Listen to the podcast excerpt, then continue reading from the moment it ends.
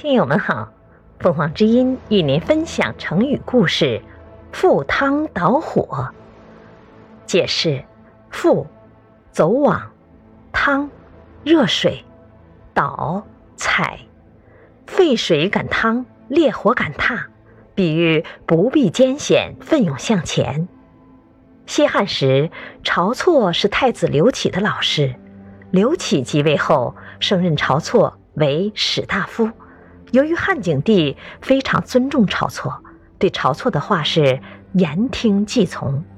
晁错主张削弱诸侯王，加强中央集权，使许多诸侯怀恨在心。其中，吴王刘濞、楚王刘荣等打着清君侧的旗号，联合起兵反叛，把矛头直接对准晁错。汉景帝为了缓和危局。竟把晁错处死了。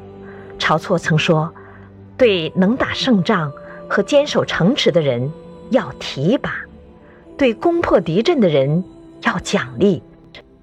这样，将士们奔赴汤池，投入烈火，也在所不惜。”这个成语比喻奋不顾身，不畏艰险。